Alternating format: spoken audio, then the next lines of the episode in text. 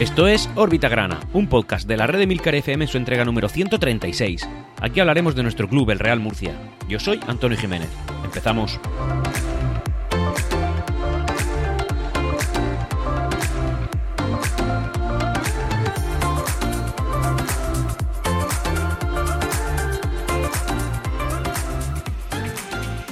Y hola, bienvenidos a todos una nueva entrega, en este caso como ya he comentado la número 136, en la que Órbita Grana inicia pues no su quinta temporada, porque de esto ya llevamos, este sería el tercer capítulo, pero sí que es verdad que ya sería con, con el inicio de la temporada empezada.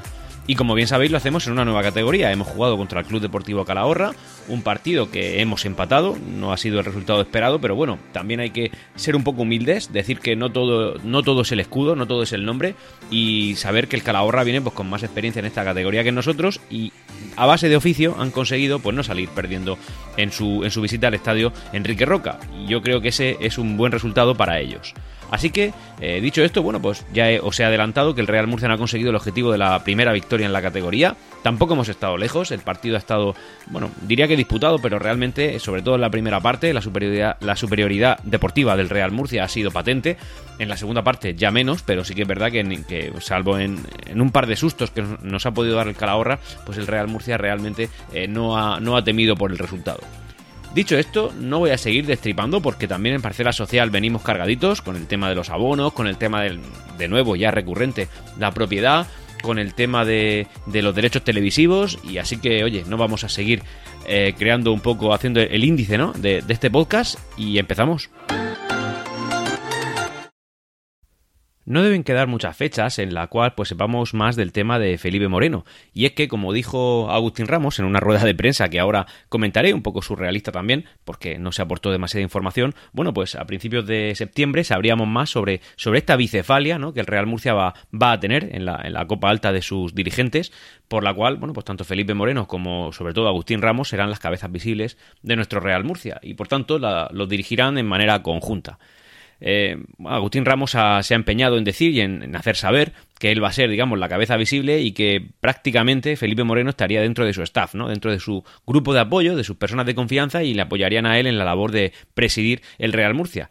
Pero todos sabemos que, dadas determinadas circunstancias, se podría dar el caso en el cual Felipe Moreno pasara a ser el mayor, el, accionista mayoritario del Real Murcia, por tanto, pues prácticamente el propietario y el que tomará las decisiones. En cualquier caso, yo eh, simplemente a la espera de, ver qué puede pasar y, y estar muy pendientes, porque como bien sabemos, la gestión de Felipe Moreno lo avala. Felipe Moreno tiene una gestión estupenda en un equipo que, cogió en Segunda División B, como lo es el Leganés, un equipo pequeño que no había pisado la Primera División nunca, y eh, lo puso y lo, entre comillas, consolidó en Primera División, porque no es como nosotros, que subimos un año y bajamos al siguiente, sino que el Leganés estuvo, aunque ahora esté en Segunda División, estuvo bastante tiempo en Primera División que bajo, el, bajo las órdenes de, Felipe Moreno. Y todo esto lo digo también porque así a, mitad de la semana pasada el Real Murcia publicó en redes sociales y también en su página web eh, que iba a haber un comunicado oficial o una rueda de prensa ¿no? del presidente eh, Agustín Ramos por el cual pues el hombre no sé se, sentirá entre, en entredicho y por tanto pues eh, quería dar algunas explicaciones ¿no? y, y como digo hacerse valer y decir eh, aquí estoy yo. Y para ello, pues eh, no voy a poner la rueda de prensa porque para eso la podéis consultar en la, en la página web, que, ahí más o menos dicen lo que quieren decir. Pero bueno, por ir resumiendo, yo voy a hacer algún acopio de algunos, eh, bueno, de algunos comentarios que él hizo. Por ejemplo, él dice que con su aportación de 700.000 euros se bajó el tema del concurso y con otros 150.000 euros que va a poner, está seguro de que va a cerrar el concurso de acreedores del Real Murcia. Esto evidentemente es una noticia excelente, siendo así, para el tema de la deuda del Real Murcia y de todas las trabas que ello nos supone. Luego también dice que el presupuesto se ha confeccionado de manera real y que no sea un gravamen para el club, pero sabiendo que el objetivo es el ascenso o estar cerca de él. Y lógicamente pide recurrentemente en su declaración el apoyo de la afición y que las empresas son también muy importantes. Esto evidentemente entra dentro del corporativismo y dentro del intentar vender la marca Real Murcia a posibles patrocinadores ya, ya entradas de ingresos, que es importante, y él pues lo deja, lo recalca continuamente. También asegura que todos los pagos corrientes de Hacienda están al día. Bueno, de Hacienda y de todos, es decir, todos los pagos corrientes están al día. Y esto, evidentemente, es capital para el tema de la deuda y para poder llegar a acuerdos con, con la entidad pública Hacienda y Seguridad Social. También dice que el presupuesto es de 1,5 millones y que de ahí no se ha salido. Esto es una cosa que evidentemente mucha gente pone en entredicho. Es decir, al final hemos confeccionado una, una plantilla de suponemos, ¿no? Suponemos, porque aún, aún tienen que demostrarse, pero de mayor calidad que la inicialmente prevista y esto, bueno, pues él eh, lo, lo, quiere dejar claro. Bueno, ahí, ahí lo dejo, ¿no? 1,5 eh, millones. También dice que él piensa que hay que tener un presupuesto al que ceñirse y que eso no quiere decir que todos los jugadores vayan a cobrar lo mismo. Esto en clara alusión al tema de los sueldos y de esas noticias que salieron en pretemporada de que había cierto malestar en la plantilla porque algunos jugadores cobraban pues eh, en monumentos superiores que, el resto. Bueno, esto es una cosa que pasa en todas las plantillas y que también, también Manolo Molina quiso evitar, pero también es verdad que al final se está fichando a jugadores de más caché, pues tienes que pagarle más porque si no, no van a venir. Eh, también dice que está muy satisfecho con la pretemporada y que está muy ilusionado con lo que ha visto, que tiene un, un equipo competitivo e ilusionante y también que él siente que eh, antiguos dirigentes le están poniendo eh, la zancadilla, antiguos dirigentes del Real Murcia. Entiendo que en clara referencia a Francisco Tornel y el K-Business, aunque tampoco sé eh, qué puede reprocharle, porque estos hombres pues ya están fuera. bueno, Francisco Tornel está fuera y cada vez está más fuera porque él no quiere entrar. Ya ha dejado claro que se quiere ir desvinculando. Sí que sigue siendo un socio mayoritario del Real Murcia, pero no deja de ser eso, no deja de ser nada más que eso. Y eso, pues bueno, Agustín Ramos lo, lo recalca como digo, también dice que Felipe Moreno es amigo suyo y que eh, Felipe le llamó a él para ver si le hacía falta alguna cosa y que si quiere su ayuda, pues que se la daría. Así que por tanto, Felipe, según dice Agustín Ramos, viene por él.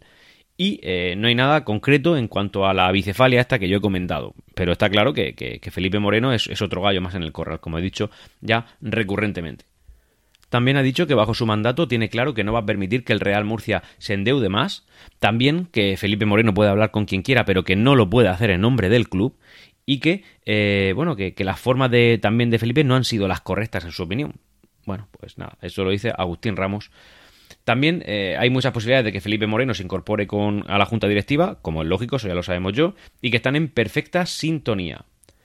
Y ya para concluir, entiendo yo que para quitar suspicacias, porque en fin, es verdad que, que, el aluvión de noticias que ha habido este verano sobre Agustín Ramos, sobre todos, toda su gestión y tal, ha sido enorme. Y una de esas informaciones decía que Agustín Ramos se ha aprovechado de la publicidad que le da el Real Murcia a su empresa, a Fibranet pero él asegura que no, que esos son patrocinios normales, que Fibranet está aportando lo que tiene que aportar para poder lucir su logo en la camiseta y en las bueno, y en los soportes que ofrece el club y ya está. Y eso es lo que ha querido decir. una rueda de prensa, así casi que sin venir a cuento, lo, planta en mitad de una semana, pues para el hombre pues explayarse un poquito, ¿vale? Eh, a Agustín, Ramos le gusta hacerse notar, está claro, eh, y bueno, en este caso él a lo mejor sentía que estaba perdiendo un poco de protagonismo cuando no es así, sigue siendo el mayor dirigente del mayor club del sureste español. Y, por tanto, pues bueno, él sentía eso y ha querido que le demos un poco de, cera. Vale, pues el hombre ha cogido su protagonismo y lo ha dicho. Realmente, como he dicho, una, una, una rueda de prensa un poco, en fin, innecesaria, innecesaria y sin problema. Ahora vamos a, pasar a hablar del tema de los derechos televisivos de Primera Federación, que como sabéis no se ha resuelto hasta que no han faltado tres días, tres días, ¿eh? porque esto se resolvió el miércoles, eh, tres días de la, del inicio de la liga, ¿vale? ¿Cómo ha quedado el tema? Bueno, pues muy sencillo. Footers ya no está en la ecuación y la empresa que le servía las imágenes y que además saca una campaña para ver la primera federación este año, que, alguien habrá pagado por eso y, no recuperará su dinero, bueno, pues esa empresa tampoco. ¿Quién está? Pues está una empresa que se llama Instat Football, ¿vale? Que se suele dedicar al tema de las estadísticas futbolísticas y tal. Y también eh, emitía algunos partidos de categorías inferiores en Brasil, una cosita así, ¿vale? Esta empresa, ahora, comentaremos una polémica que hay también con el tema de, su procedencia, pero bueno, la cosa es que ha comprado los derechos televisivos, em, han empezado a emitir ya. El primer día, que fue evidentemente antes de ayer, eh, pues fue un fracaso porque la aplicación no funcionó bien. Para poder ver el partido había que entrar desde la página web y también iba un poquito regular, pero bueno, en cualquier caso tiene buena pinta porque una vez que, pues, en fin, tiene varias opciones que en Footer no tenía, pero en fin, que se lo ha quedado en Stat. Se lo ha quedado durante tres años, ¿vale? Y va a pagar unos 4 millones de euros por temporada. Por tanto, cada uno de los clubes recibirá aproximadamente 100.000, que es menos que la cantidad eh, acordada en un principio, ¿vale? Cuando se fundó la primera federación se prometieron, pues yo creo que más del doble de 100.000 euros, pero claro, vendiendo los derechos televisivos a precios que no eran reales. En este caso, como se ha vendido por 400.000, salen a 100.000 euros por club. Entiendo yo que la federación no habrá dicho la cantidad completa, porque si te pones a calcular es literalmente 100.000 euros por club y no se llevaría nada a la federación, y la federación no hace nada gratis. Bueno, se lo ha quedado en Instat, pero además de esas cantidades y esos plazos, decir que esas retransmisiones no van a ser, eh, no van a ser eh, en exclusiva, porque hay determinadas autonómicas que también se han metido en la cabeza, como lo es la Balear, la Catalana y, si mal no recuerdo, la Andaluza, que van a también emitir partidos en abierto de la Primera División Federación. La suscripción a esta plataforma, bueno, los dos primeros partidos han sido y van a ser, porque estamos en medio de la primera y segunda jornada, las dos primeras jornadas van a ser gratuitas, por tanto puedes probar la plataforma, por eso tengo la referencia que he dicho de la calidad que ha dado, y eh, a partir de entonces tendrás que pagar 59,90 eh, euros al año, al año, y esto te incluirá toda la temporada regular de Primera Federación y eh, también te incluirá los playoffs. Por tanto, ojalá a nosotros nos salga rentable porque podamos ver los partidos de playoff de nuestro Real Murcia. Y otra opción de suscripción que tienes es, es, pagar 10 euros al mes y en este caso, bueno, es más dinero, lógicamente, pero no solamente podrás ver la primera federación, sino que también verás todos los partidos que esta plataforma vaya, vaya a retransmitir. Tened en cuenta que esos 4 millones de euros que esta plataforma ha pagado es aproximadamente el 26,7% que pedía la federación. ¿eh? La federación pedía unas cantidades desorbitadas.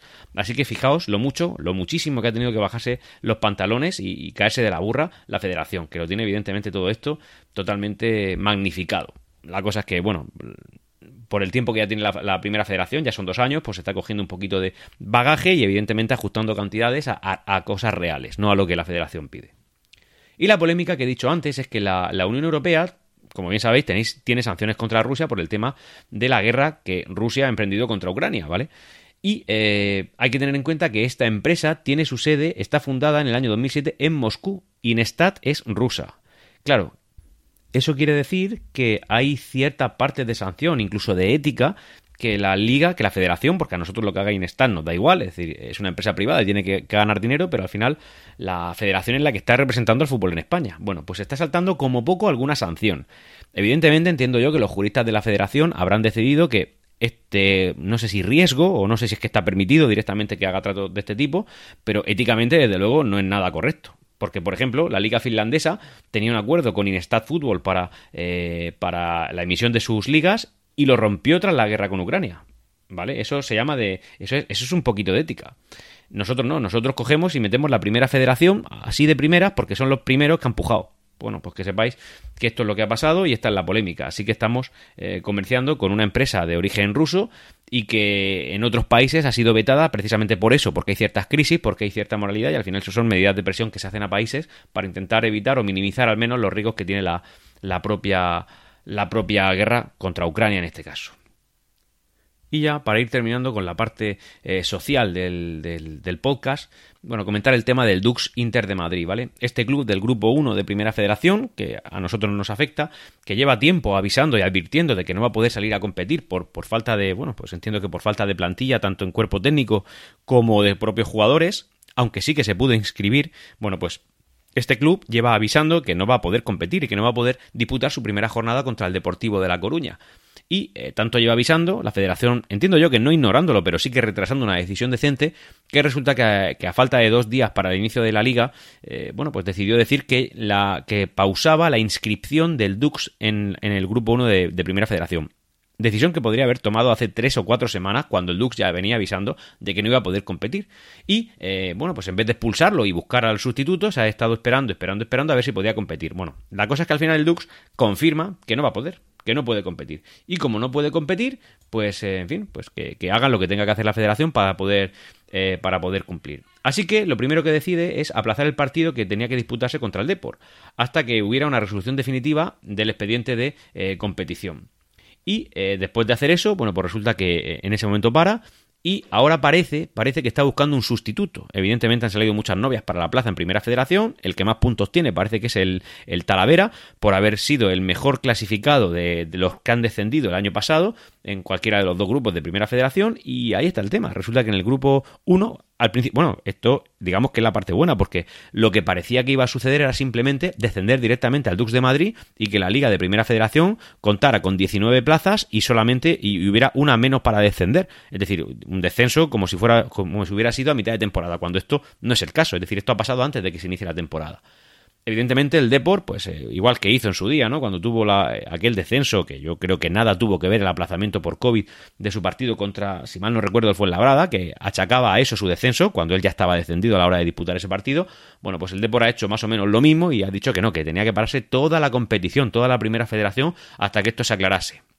Lógicamente nadie le ha hecho caso, eh, la competición se ha disputado, el Deport no ha jugado y y ahora esperar que, a ver qué es lo que va a suceder en el grupo 1. Lógicamente van a haber partidos aplazados, partidos suspendidos, no, pero sí, yo, yo creo que habrá un sustituto. No sé si será el Talavera o será otro, pero en cualquier caso eso sería lo que menos adulteraría la competición. Porque, claro, mm, sería relativamente injusto que antes de empezar la liga se supiera que hay una plaza menos de descenso en el grupo 1 que en el grupo 2. Y eso, evidentemente, a nosotros, aunque no tenemos que estar mirando la zona de descenso, pero hombre, mejor curarse en salud. Así que claro, eso ya adulteraría claramente la competición. Bueno, ahora vamos a empezar con el tema deportivo. Y no sin antes decir, aunque esto también lo podría haber metido en la parte social, que hemos superado los, 10.000 abonados, según informan, bueno, de manera oficial el club en sus redes sociales y en la página web. Así que tenemos más de 10.000 abonados. El primer objetivo ya estaría cubierto. Recordad que lo que se marcó el club a principio de temporada eran 10.000 euros y... 10.000 eh, euros, no, perdón, 10.000 abonados y, por supuesto, eh, intentar superar los 12.000 como ya cifra de éxito.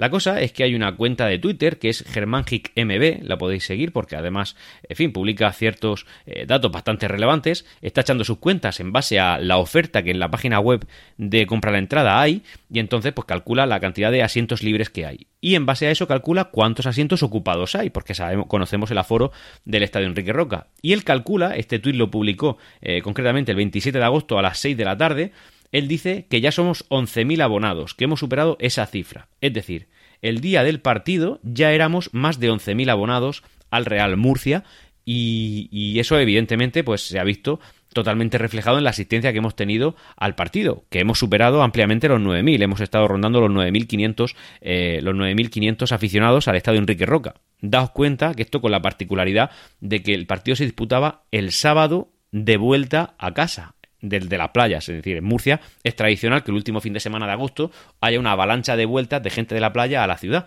Y eso generalmente, lógicamente, se produce en domingo. Bien, pues el partido era en sábado, es decir, habría mucha gente que eh, mucha gente que no se ha llegado a desplazar al estadio. Evidentemente, el rival no daba pie a, una afluencia masiva, era el Calahorra, pero por otro lado también es verdad que estaba el morbo de la primera jornada de liga en Primera Federación. Así que, digamos que, oye, si nos movemos en estas cifras durante todos los partidos, eh, ojalá sea así, yo me daría con un canto en los dientes. Recordad que yo suelo ser muy malo haciendo porras con el tema de las de las de los abonos y los aforos y tal, y yo me esperaba llegar a 10.000 y pararnos ahí, ¿eh? O sea, yo esperaba 10.000 y poco, y según hemos podido saber, posiblemente hayamos superado ya los 11.000 y estemos cerca de los 12.000. Y ahora vuelve la gente de Murcia, vuelve la gente de las playas, o sea que esto eh, es una cosa que, que en fin, es un dato muy importante. Dicho eso, también comentar que ya tenemos capitanes para este año. Los capitanes son Pedro León, Armando, Carrasco y también eh, Alberto González. Y bueno, estos son los cuatro capitanes. El primer capitán, en teoría, iba, iba a ser en, el primer partido Alberto González, pero por lo que sea, el brazalete lo estaba luciendo Pedro León. Porque, porque bueno, Armando no salió, no jugó, no debutó, y Carrasco sí que lo hizo, pero ya siendo, sustituyendo a un compañero. Así que estos son los cuatro capitanes que tendremos para, para esta temporada. También decir que, eh, bueno, pues en un principio tras el aluvión de fichajes que hemos recibido este verano, eh, no se había presentado ninguno. Y por lo que sea, parecía que, bueno, el club aseguró que sí que iba a haber un día de presentación, pero es verdad que nos plantábamos en la última semana antes del inicio de la liga y el club no se había pronunciado. Y por lo que sea, en redes sociales empecé a mover el tema diciendo, oye, ¿qué, qué pasa? ¿No ibas, a, ¿No ibas a presentar a los jugadores? Y yo creo que esto sí que ha sido presión, presión social. Resulta que el Real Murcia eh, al final decidió sí presentar ante la afición a todos los nuevos fichajes. Esa presentación tuvo lugar el día 25 de agosto a las 9 de la noche en el estadio Enrique Roca y acudieron aproximadamente algo menos de 500 aficionados a ver pues a todos los fichajes del Real Murcia. La verdad es que, en fin, fue un momento eh, bonito que lució, ¿vale? Era, había luces, había espectáculo de luces, de sonido, eh, había ahí pues el estadio medio oscuras, la gente viendo a los jugadores y algunas declaraciones y declaraciones de, de todos ellos. Y bueno, un momento bonito, un momento bonito que el club tuvo a bien regalar a la afición. Dicho esto, vamos a hacer la primera desconexión con el estadio Enrique Roca tras la disputa de la primera jornada de liga en Primera División Federación. Bueno, primera crónica de órbita grana en esta nueva categoría, Primera Federación. En fuera de juego, nada. En la que el Real Murcia pues se enfrenta a un equipo que claramente ha sido inferior, el Club Deportivo Calahorra, en cuanto al tema de afición, bueno, una, afluencia bastante fuerte, teniendo en cuenta que esto es sábado y que estamos a la vuelta de vacaciones. Y claro, si hubiera sido domingo, pues hubiera coincidido con mucha otra gente que se ha quedado en la playa y que no, que no ha vuelto un sábado, lógicamente, que sí lo va a hacer el domingo. Pero bueno, en cualquier caso, la afluencia nada desdeñable. Estamos por encima de los 9.400 espectadores, de los cuales vienen cero de Calahorra. Eh, en cuanto al partido, bueno, pues. Esto es que acaban de añadir cuatro minutos en la segunda parte, la gente desquiciada porque realmente las pérdidas de tiempo por parte del Calahorra han sido pues, de mayor tiempo además de los cambios, pero bueno, que es verdad que los cambios pues no han sido de uno en uno, sino que han ido, fin, tres y dos, respectivamente cada uno de los equipos. En cualquier caso, el juego que se ha visto por parte del Real Murcia ha sido superior al Calahorra, pero hasta este momento por lo menos no ha sido capaz de materializar ninguna de las ocasiones que ha tenido. Las ocasiones han venido, sobre todo, las más importantes en la primera parte, ha contado hasta tres, un palo muy bueno, un, eh, un tiro desde fuera del área que no entra por la escuadra por poco y también un paradón del portero que ha parado. Y bueno, el Calahorra también ha tenido las suyas, ¿eh? no creáis que esto ha sido un baile solo del Murcia, sino que han habido momentos en el que el Calahorra se ha acercado y ha habido solo una ocasión que yo cuente que haya merecido la pena eh, reseñar, alguna otra pequeña, de, menor envergadura, pero en cualquier caso sí que es verdad que el partido ha sido más o menos por estos derroteros. Es decir, un Real Murcia intentando dominar, un Real Murcia que ha tenido más posesión, más posesión un Real Murcia que ha sido mejor y un Calahorra que a verla venir perdiendo el tiempo, aguantando y de vez en cuando atacando cuando le ha venido bien, pues eh, se de momento va rascando por aquí un 0 a 0. Un 0 a 0 que no refleja lo que se ha visto en el resultado, pero que al final pues nos hace, salvo que esto cambie y ojalá sea así ahora mismo, eh, bueno, no iniciar la liga de la mejor manera posible. Es una pena porque esto también yo creo que habría, hubiera supuesto un, un fuerte empujón al tema de la campaña de abonos, que ya hemos pasado los 10.000, como habré comentado en el Orbitagrana, pero bueno, en cualquier caso esto es lo que estamos viendo. Ahora mismo, minuto 91 de juego, eh, Pedro León va a sacar una falta, pero bueno, de nuestra propia área, es decir, todavía tiene que recorrer más de la mitad del campo, la lanza y al final esto es lo que está haciendo todo el tiempo, la, mete a la olla, ya pues hay un pequeño barullo en el área, el Real Murcia no consigue nada, despeja el Calahorra y, y no tiene más, historia. Y nada, señores, pues esto es lo que hemos visto, esperemos conectar otra vez porque significará algo bueno, pero en cualquier caso, como digo, primer partido del Real Murcia en Primera Federación, eh, empate a cero. Una pequeña corrección, y es que he dicho que no venía nadie de Calahorra, pero sí que habían tres o cuatro personas que, bueno, en fin, pues imaginaos, de, venir desde La Rioja a ver este partido, pues el mérito que tiene. O sea, que mis, mis dieces a todos ellos. No vengo yo aquí ahora a decir si Mario Simón lo hace bien, lo hace mal, porque claramente él es nuestro entrenador, él es el que lo ha hecho muy bien, o sea, él es el que nos ha ascendido y por supuesto lo que él diga va a misa. Ahora, yo pues estoy aquí para dar un poco mi, mi opinión. Mi opinión lo que dice es lo siguiente, Piña y Vega no estuvieron nada bien. Tampoco tiene sentido que empieces el partido sin delanteros. No había delanteros natos. Y cuando los sacas, resulta que no cuelga balones arriba. En fin, eh, se, estaban colgando muchos balones arriba cuando no estaba ni, ni Carrasco ni, ni Miku en el, en el campo, pero cuando salen de repente, por lo que sea, pues entonces ya no cuelgan balones. Por tanto, eh, en fin, pues eh, solamente hemos, eh, tenido oportunidades, no a balón parado, pero sí que de fuera del área, balones lejanos, balones fuera, y bueno, sí que hubo una que sacó el portero en extremis, que podría haber entrado fácilmente, y no lo hizo. Es decir, se conjuraron la mala suerte y lo que yo considero que no tenía sentido. A ver, ¿cómo puedes también empezar un partido con Pablo Ganete en el banquillo? Yo no sé si Pablo Ganete es el mejor que tenemos en la plantilla. Es un equipo, es un jugador que viene en segunda federación. No quiero yo decir que, este es mejor que todos los demás, pero es que creo que si no es mejor que todos los demás, es de los mejores que tenemos y no sé cómo puedes iniciarlo en un partido, no tiene sentido ninguno. Y Miku, que viene para meter goles, pues también estaba en el banquillo. Tienes eh, delante, pues tienes a Inusa, que sí, hombre, el hombre ha demostrado, por supuesto que ha demostrado, pero en este partido, pues no ha estado especialmente acertado. Sí que es verdad que lo vi muy aguerrido, sí que es verdad que, que al que lo tenía marcado no, no, lo dejaba ni respirar, pero bueno, esto es lo que ha pasado. Al final parece que hemos querido subir eh, un poco con, con, el nombre, ¿no? Con, con, el nombre, con el escudo, que hemos querido decir, bueno, es que somos el Real Murcia, que hemos fichado súper bien, que esto del Calahorra no son para tanto. Y hombre, estos del Calahorra el año pasado ya estaban en primera federación, han venido con mucho oficio, no han venido con individualidades, han venido, al final se les ha conjurado un poco la suerte de que no haya entrado ninguno de las tres fuertes que ha tenido el Murcia, pero también es verdad que yo han tenido un par de ellas que nos han asustado, ¿eh? Un par de ellas que yo me he puesto nervioso, así que, oye, igual un poquito, un pasito atrás, un poco más de humildad aunque he dado mi opinión, que en este caso es en lo que disiento respecto a Mario Simón, confío plenamente en él, es decir, no hay ningún otro entrenador que para mí merezca más confianza que él, así que oye, si lo has hecho es por algo, tú has visto cosas que yo no he podido ver, pero también es verdad que cuando yo vi la alineación y vi a Pablo Ganete en el banquillo, pues no lo terminé de entender. Sus motivos tendrá, desde luego. Y por supuesto, Piña y Vega, pues deberían un poquito, yo qué sé, mirárselo porque este partido no han estado nada lucidos. Además, también es verdad que hemos sufrido una cantidad de en, de cornes en contra tremenda. Es decir, no puedes conceder tantos corners a un rival que encima viene de estar en una, en una división por encima de ti. hay que llevar cuidado con esas cosas. Así que ya, ya nos queda un punto menos para permanecer en esta categoría y ya lo que pueda venir, bienvenido sea. Y ya, para ir terminando con la entrega de esta, de esta semana, comentar un tuit que nos, que nos hace Fran Gómez. Fran Gómez es arroba fran-gómez n en Twitter y es un periodista que escribe en la verdad y que nos trae una realidad que vamos a sufrir. Eh, ahora está de moda que muchos clubes de primera generación lleguen a acuerdos para, para que cuando un equipo visite al otro se, ponga, se acuerden precios de cara a las entradas de la afición visitante precios que rondan entre los 10 y los 15 eh, euros, siendo mayoritariamente el acuerdo al que se llega de, estos 15 euros. Y es verdad que el Real Murcia no está llegando a ningún tipo de acuerdo este, en este aspecto, es decir, no ha salido ningún mensaje por el cual el Real Murcia y el Castellón lleguen a un acuerdo de 15 euros para la afición visitante. Que el Real Murcia y el, eh, no sé, el, el, el Eldense lleguen también a ese acuerdo. No está llegando a ninguno.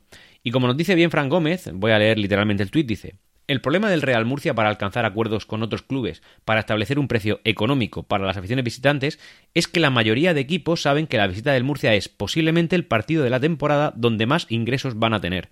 Y es cierto, o sea, yo, yo estaba preguntándome qué le pasa al Real Murcia que no llega a estos acuerdos. Y claro, no había caído yo en la posibilidad de decir, es que a lo mejor no puede llegar a estos acuerdos porque a los otros clubes no les interesan. Al final, en nuestro grupo, pues si quitas al Castellón, el equipo que más gente va a mover somos nosotros. Y digo si quitas al Castellón y no lo sé. A lo mejor nosotros movemos más que el Castellón, sí que es verdad. En fin, ellos van a tener más abonados, pero también es verdad que en desplazamiento grande la afición del Murcia es muy, es muy burra.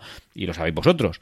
Y claro, siendo esto así, pues los que quieran hacer su agosto no van a querer un acuerdo con el Real Murcia. Los clubes que quieran intentar ingresar lo máximo posible sin importarle ningún otro tipo de circunstancias, pues no van a pensar en la afición del Real Murcia como, como para bajarle los precios. Lo que van a coger es limitar el número de entradas que le ofrece a la afición o no limitarlas y dárselas a Cholón, pero decirle, bueno, es que las entradas son a 25 euros. Y claro, ahí hacen, hacen pues no sé qué porcentaje del presupuesto que tengan, pero vamos, harán una, una, una mordida importante. Así que simplemente tener esto en cuenta. Es probable que cuando queramos eh, visitar a cualquier club de esta categoría, nosotros seamos los que más tengamos que pagar. Además de ser el club que más kilómetros va a recorrer en toda la temporada, además eso es una estadística que salió, somos el club del grupo 2 de Primera Federación que más kilómetros va a hacer este año, pues bueno, la, la afición del Real Murcia además posiblemente sea de las que más va a pagar por las entradas a estadios visitantes. Tenedlo en cuenta.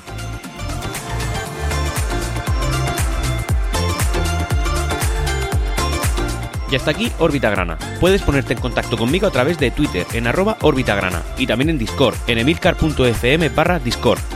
Hasta pronto.